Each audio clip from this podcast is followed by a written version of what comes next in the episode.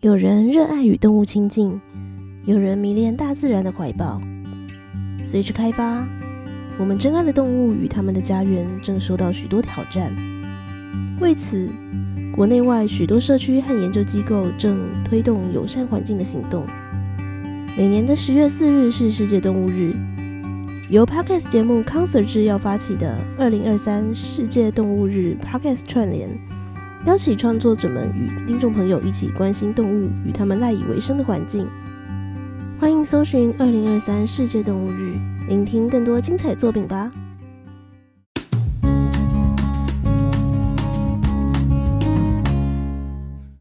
安安，欢迎收听《宁可当吃货》。大家听到今天的片头，应该就知道我们今天的节目跟平常是不太一样的。没错，我们又来参加 Podcast 节目的串联啦。应该有一年多没有参加串联节目了吧？现在录音的时间是十月三日的晚上十一点，也就是说，再过几个小时，就是如同我们片头所说的十月四日世界动物日了。一开始在决定要参加这个动物日的串联的时候，我就觉得说，嗯，我们食物频道应该可以讲个食鱼教育吧。结果当我报名了之后，在 Podcast 群组里面居然有几个人就很害怕的说：“哈，你要参加动物的串联？”是觉得我会说出什么可怕的话吗？诶，我先说哦，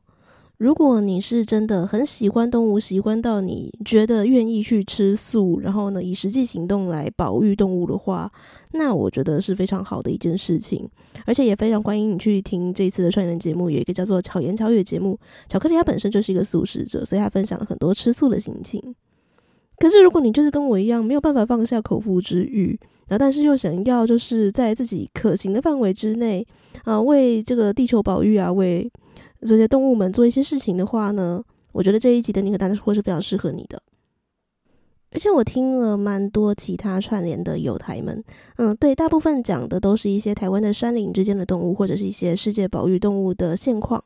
不过好像比较少人去针对海洋动物讲这一块关于海洋保育的部分。难道我就是那个唯一吗？不过这一集其实也没有打算太批判的方式在跟大家讲说什么我们的环境保育多么的重要，海洋里面的动物那些呃，不管是鱼呀、虾呀、蟹贝类呀，他们因为我们环境的关系呀，因为滥不滥捞，他们遭受了多大的危机。我其实也没有想要站在这种道德制高点去指责大家了，因为毕竟我也是凡人嘛。我想要用最大家最贴近消费者，或者是最贴近我们生活的吃这件事情。来稍微带到一下，如何在生活当中，我们身为一个消费者，我们身为一个吃货的角色，如何用我们的方式去爱护海洋，保育这些海洋动物。而且说真的，去谈到海洋保育啊、海洋动物这一块，你很难不去谈到吃海鲜或者是渔业。我觉得这是不可避免的事情。而且相对来说，台湾又是一个海岛国家，所以其实渔业、海鲜这件事情，其实对我们来讲是蛮。跟日常相关的一件事情啊，不要想说你去餐厅里面吃的那些什么鲍鱼龙虾，那个才叫做吃海鲜。哎，没有哦，其实你在小吃摊里面很多的汤头都会用到虾米或者是柴鱼，这其实也是我们海鲜文化的其中一环。所以我觉得我们生活在这个岛国，其实很难去避免到这一块，不如我们就好好的去认识它。那提到所谓的食鱼教育啊，这个词其实食鱼食农就是这几年最近还蛮夯的。立法院在二零二二年的时候就已经通过食农教育法，想要推动全民的一些食农运动，目的其实就是要强化我们所有的那个台湾人啊，对于台湾农产的一些认同，并且去鼓励说我们可以多多的消费一些在地的农渔产品。不过这个东西落实起来，嗯，我觉得我就用一个比较白话一点例子来讲好了。它容易遇到一个问题，就是在于说我们实际在生产的这些农民、渔民，他讲的话。然后跟学者们讲的话呢，其实他的语言是有落差的啊。比方说啊，如果我今天想要去买某种鱼，我不认识它，那我可能就问，不管是我问渔民或摊贩，我就问他说：“诶，那这个鱼，例如说，嗯，好，假设我今天我是一个完全我只懂吃，然后我完全没有去真的买过鱼，可是我突然心血来潮想说，不行，我要自己去买鱼看看。然后我只知道它在餐桌上长什么样子，我不知道它原本长什么样子。”所以这时候我就问了摊贩说：“诶，我要买那个青鱼，请问哪个是青鱼呢？”那摊贩就跟他说：“哦，你就看那个，它的那个旁边有一条银色的线，那个，然后那个肚子白白的那一种，这个就是一个大白话，然后可能我根本都听不太懂。可是如果我去问学者什么是青鱼，而且我要找的是白腹青鱼的时候，他就说白腹青鱼它的体长大概几公分，它的体侧有什么样的线，然后它有什么样的花纹，然后腹部是呈现白色的，又变成了很多的专有名词跟很多的叙述性的语言在里面，我一样听不懂。那我可能其实对于买鱼吃鱼这件事情，我也不是没有兴趣哦。可是因为两边的语言我都听不懂，所以最后我就觉得，嗯，好，我还是去吃我熟悉的鱼好了。所以食鱼教育在做的是什么呢？我个人认为，一个比较白话的说法就是想办法把渔民，然后就是生产者这一方跟学者这一方他们的语言，把它统合转译过来，变成民众可以听得懂的语言。这个内容是可以五花八门，包含很多东西的哦。例如说，它可能会包含。嗯，比方说生态的部分，那就可以去认识常见的一些海洋生物跟一些水产品。然后这些海洋生物它有一些什么样的生物特性啊？那我们在海洋当中它会有什么样的食物链？或者是说去看那个渔业的一些产业的形态，就是像说，诶，各个地区其实都有不同的渔业形态哟。像是在西南沿海的话呢，比较多的是养殖渔业，有很多的鱼塭。然后在一些沿岸的部分呢，呃，都有很多不同的渔法，呃，比较让人印象深刻的，就是例如说像是呃澎湖会有石沪的渔法嘛，就是利用石沪在捕捕鱼，然后或者是像在金山地区啊，他们有一个很特别的叫黄火法，是在那个船上面点火，然后呢把那个沙丁鱼把它赶出来，然后去捕捞它。这种渔业的生产方式跟不同的形态也是值得认识的一环。然后再来就是渔业跟生活的部分呢、有一些观光节庆的部分，我觉得大家应该是蛮耳熟能详的，像是黑尾鱼的文化观光季呀，每年就会开始有新闻报道说，诶，那个东港的第一尾黑尾鱼已经捕捞到了，大家可以这个时候来吃黑尾鱼喽。或者是台南这几年在推的虱目鱼文化节，目的都是为了让人从吃鱼的时候呢，呃，从消费者端去了解一点鱼，然后好不好吃，然后呢，如何去吃它，进而去更认识这些鱼。等我们认识了这些鱼之后啊，我当然也可以去认识这些水产品，它各个自有什么样的营养成分。我不能只挑食，只喜欢吃某些没有刺的鱼嘛。有一些多刺的鱼，它其实它的营养价值也是很丰富的。最后，当以上那一些呢都有一些基础认识的时候，就可以来谈永续渔业的教育了。比方说，像是一些过渔啊、捕捞啊、基地破坏、气候变迁等等的造成鱼产量的一些衰败因素，然后再来认识说所谓的鱼责任渔业。像是可以去购买那个有产品标章的，或者是产销履历的一些渔业的计划，这一些其实就是整个呃食育教育在做的事情。我刚刚讲的这一些，有很多的中小学都已经把他们纳入他们的课程里面去。你不会在单一的课程里面去看到它，例如说你不会只有在自然课里面看到，它可能会融合在很多的课程，像是社会课，然后比如一些地理人文相关的知识，或者是说他们有一些嗯。嗯，像是乡土文化课啊，或者是一些语文教育，甚至是一些比较数理这方面的科目，都可能会把食鱼教育、食农教育这些事情把它列入在里面哦。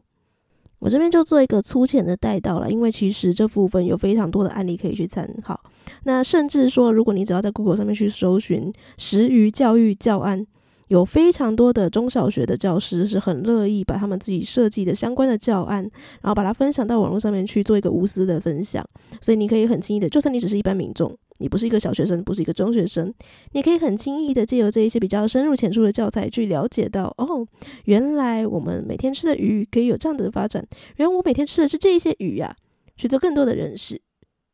但是如果你觉得听刚刚那一些也是觉得说，哦。东西真的好多好复杂，我不想要一次学那么多。有没有比较简化的关于食鱼教育，我可以去我的部分可以去参与，然后比较好执行的呢？诶，有，这个是我自己整理出来的啦。我觉得最重要的不外乎就是三件事情。第一个就是你要知道你如何的去吃鱼，然后再来就是你要去认识鱼，有办法好好的去买鱼。最后则是能够好好的认识渔业文化。诶，如果我们只专注在这三件事情的话，其实好像听起来就没有那么难了，对不对？好，我们一步一步来哟。先从第一个如何吃鱼来开始。你可能会想说，诶，吃东西不就是放到嘴巴里面吗？吃鱼有什么困难的？但是你想一想，如果你常吃的鱼大概是哪一些种类呢？是不是常常吃的是一些大家已经处理好了比较大型的炒刺的版本的鱼呢？一定很多人在家里面烹调鱼，或者是自己在选择吃鱼的时候，都会尽量选择刺比较少，然后是比较大型的鱼类，对吧？啊，一方面可能也是因为自己比较懒，不想一直挑刺，然后再来可能就是你会觉得说，像鲑鱼、尾鱼、旗鱼这一些比较大型的鱼，它不但刺少、肉多，那吃起来很方便，也有营养嘛。或者是家里面有小孩的时候，你会担心说，诶，这个有小孩或老人，他们挑刺比较不方便，卡到怎么办？所以他就会选择用一些鱼块、鱼丁、鱼菲力等等的鱼片，这些吃起来当然是很方便了。可是其实就是当他们出社会之后，这些小朋友啊，也比较容易会去遇到，就是说我只知道吃这些没有刺的鱼，我遇到有刺的鱼我就不会吃。那所有的供给都是因为有需求的关系嘛。所以当我们市面上的消费者们，其实如果我们的需求比较多的是一些一些没有刺的大型鱼种的话，那渔民们会去捕捞，自然也会先从这些开始优先捕捞。其实这样子对于整个海洋环境是比较不健康的。所以其实学会如何吃鱼是一件还蛮重要的事情。你可以不要一开始就挑战石目鱼那种难度很高的鱼啦，石目鱼是一次真的很多。你可以先从一些就是比较呃在海洋永续方面比较没有疑虑的，像是青鱼或者是白带鱼这一些，然后但是它的刺有一点刺，但相对好挑。从这一些鱼来开始做练习吧。那其实吃鱼，我觉得挑刺没有那么困难啦。呃，这边可以简单的跟大家稍微分享一下，这个原则可以适用在大概我觉得八九成以上的鱼吧。如果你看到一尾整尾的鱼，那你想要学习挑刺，可以怎么办呢？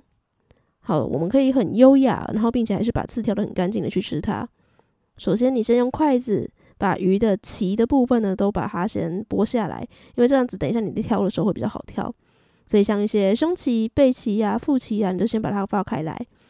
然后再来从鳃盖的后面呢，啊，鱼会有体中线嘛，就是一条鱼。我们现在看到它是一面，然后可能会有分上半部跟下半部，这个就是体中线的部分，把它去上下剥开来，一刀划开，然后你可以先吃上面这一侧的背侧的鱼，吃完之后呢，再来吃这个腹部跟尾部的鱼，然后这样子小心的去挑它。通常腹部这些我刚刚讲的鱼种会比较大。那会比较大根一点点。那如果是什么是木鱼之类的话，你就是一边一块一块吃的时候，稍微仔细的检查里面的鱼种。那一面的鱼肉吃完之后呢，接下来比较优雅的吃法，你可以不用整个把它翻面，你可以先用筷子把筷子把它夹着鱼骨头，然后再来另一只手就稍微压着鱼骨头上面的鱼肉，整个把鱼骨拉起来，就可以很优雅的去吃下面的另一面的鱼肉了。我很推荐可以先从青鱼。呃，白带鱼或者是现在呃也不会太贵的五仔鱼、午仔鱼开始，这些鱼都是肉质比较鲜美又嫩，然后刺相对是比较好挑的。再来第二个部分就是进入到如何买鱼、选鱼这个部分，其实我觉得执行起来也不会太困难，因为渔业署它有推出了一份叫做《台湾海鲜选择指南》的法则。我直接在 Google 搜寻“台湾海鲜选择指南”，就可以看到这整个网页，然后去挑选呃，它建议使用的鱼种了。里面划分的其实还蛮详细的，呃，就是有三个部分嘛。绿灯是建议食用的，可以多吃；黄灯是可以斟酌食用，就是偶尔吃吃可以。那红灯的就是比较避免食用的部分，而且其实它尽量的把这一些水产品都把它附上图片了，所以你也不至于说到市场去，你会看得不飒飒，不晓得怎么挑。而且台湾海鲜选择指南，它其实呢是有在每年更新的，所以它你可以适时的看一下，说，诶，今年的指南跟今明年有什么不一样？哦，那表示说，如果有一些鱼它本来是斟酌食用，现在被放到建议食，呃，不建议食用那边去的话，你就知道说，哦，那个去年的捕捞状况或者是那个渔业环境对这种鱼是比较不友善的哦。那当然，我们不会一天到晚就是手机都开着这个台湾海鲜选择指南嘛。我也不会每天去买鱼的时候，然后都记得要买这个。所以其实还是有几个比较大的原则，大家可以去稍微记一下。第一个就是台湾在地生产的海鲜会优先于你一些呃必须去远洋捕捞来的海鲜。所以尽量的，如果是台湾本地产，你在买鱼的时候，你就可以问一下渔民说：“诶，这个是哪里来的？哦，渔港捕的哦，那个有人钓的哦，这种就比较好。”那如果是说，诶，这个我们今天的那个船呢，刚送来的这种，那这个可能就可以稍微考虑一下。那第二个原则呢，其实就是买底食的食物链底层的一些小型的鱼虾贝类，不要去买一些食物链高层的一些大型的掠食鱼。啊，原因也是因为第一个，这些小型的鱼虾贝类它在食物链底层嘛，所以它的数量也比较多。那就比较不容易去破坏整个生态环境。再来呢，如果你是在食物链比较高层的一些大型鱼的话呢，因为它大鱼吃小鱼嘛，所以其实累积在身体里面的一些重金属啊，或者是一些其他的有害物质，它的含量也是比小鱼高的。不过，尽管是因为嗯遵循底层原则在买这一些比较小型的鱼虾贝类，你可能在买的时候能问就问，问什么呢？呃，问一下这个鱼它的捕捞方式或者是它的养殖过程。有可能在养殖的时候比较不当的养殖法，其实对环境是比较有害的。那捕捞也有可能啦，呃，像是大家如果在上学期间，可能都会听到老师说，现在有一种渔法已经被禁止很久，但是有一些国家还是会偷偷用，叫做流刺网。它其实是把整个底栖的鱼类全部都不分你我，全部都捕捞起来。这种呢，其实也是一种生态浩劫。尽量可以的话，就开口多问一下。如果你现在在超市买鱼的话呢，啊，在超级市场里面的鱼大部分是养殖的，这个其实挑选的时候会相对呃简单一点点。当然，就是你先挑选有标章的优先。那有标章的还有分别，就是如果它有永续标章，那是最好的。再来呢，至少你可以挑选选有溯源履历。如果都没有履历或者是标章的话，诶，这种的可能就是放到比较后面去。那国产鱼呢，会比呃进口养殖的鱼呢再更优先一点点。那如果你今天是在传统市场，你真的不晓得怎么挑，你问那个摊贩，他也不太晓得说这个东西是怎么捕到的，有没有什么样其他的原则比较简单，还是可以把握一下呢？嗯，有的哦。好，第一个是你还是可以选择常见的鱼种去优先于稀有的品种，你不要跟那个摊贩跟你讲说，诶、我们今天这个很老啊，然后买到了，嗯，我们今天进的这个很稀有的这个鱼啊，只有今天有，喂你要不要买它？当然，你还是可以偶尔买一下啦，但是就是以一些你比较常见、比较常吃的、比较容易买到的鱼先优先。然后体色的部分呢，尽量选择体色是属于比较银白色的鱼种，因为银白色大部分是洄游性的鱼类，所以它的那个呃几乎是它的那个游动范围是比较大的，那它的呃栖地范围比较大，所以这些鱼种相对它的数量会比较多。如果你去看到它的体色是比较呈现彩色状态的，像一些什么苏眉之类的啊，这种通常是珊瑚礁鱼种。那它的栖地就是在那边而已，所以你把它捕捞起来呢，基本上它的鱼的呃多样性就会越来越少，它的那个母本、它的样本、它的数量就越来越少。听完上面几个比较简单的原则分享，嗯、我这边想要出个小题目给大家稍微脑力激荡思考一下哦。鯖鱼跟竹筴鱼，哪一种鱼会更建议就是平常食用呢？啊，我给你们两秒钟，可以现在去 Google 一下青鱼跟石甲鱼分别长什么样子。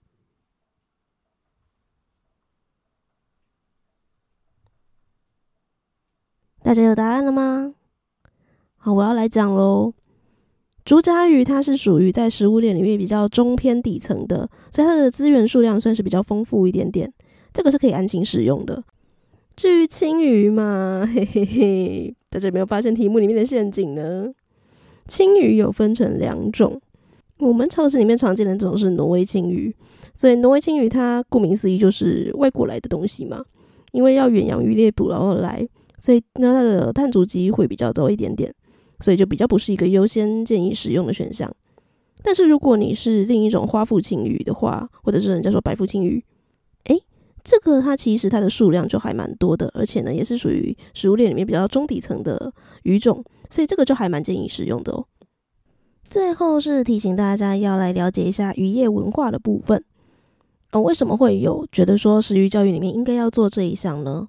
原因是因为其实，呃，在整个全球化的社会，我们现在要吃各种鱼都非常方便嘛。你去超市里面，应该还世界各地蛮多不同的食材都还蛮容易取得的。可是，在比较古早的时候啊，就是生活比较不方便的时候，诶，老祖宗的智慧其实是蛮有参考的价值哦。因为你在条件的限制之下，你可能技术也不到，然后呢，整个渔业的环境也没有那么好，然后整个全球化的整个物流的产业也没有那么好，所以你能够捕捞掉就是那些量而已。相对的，其实是比较环保的。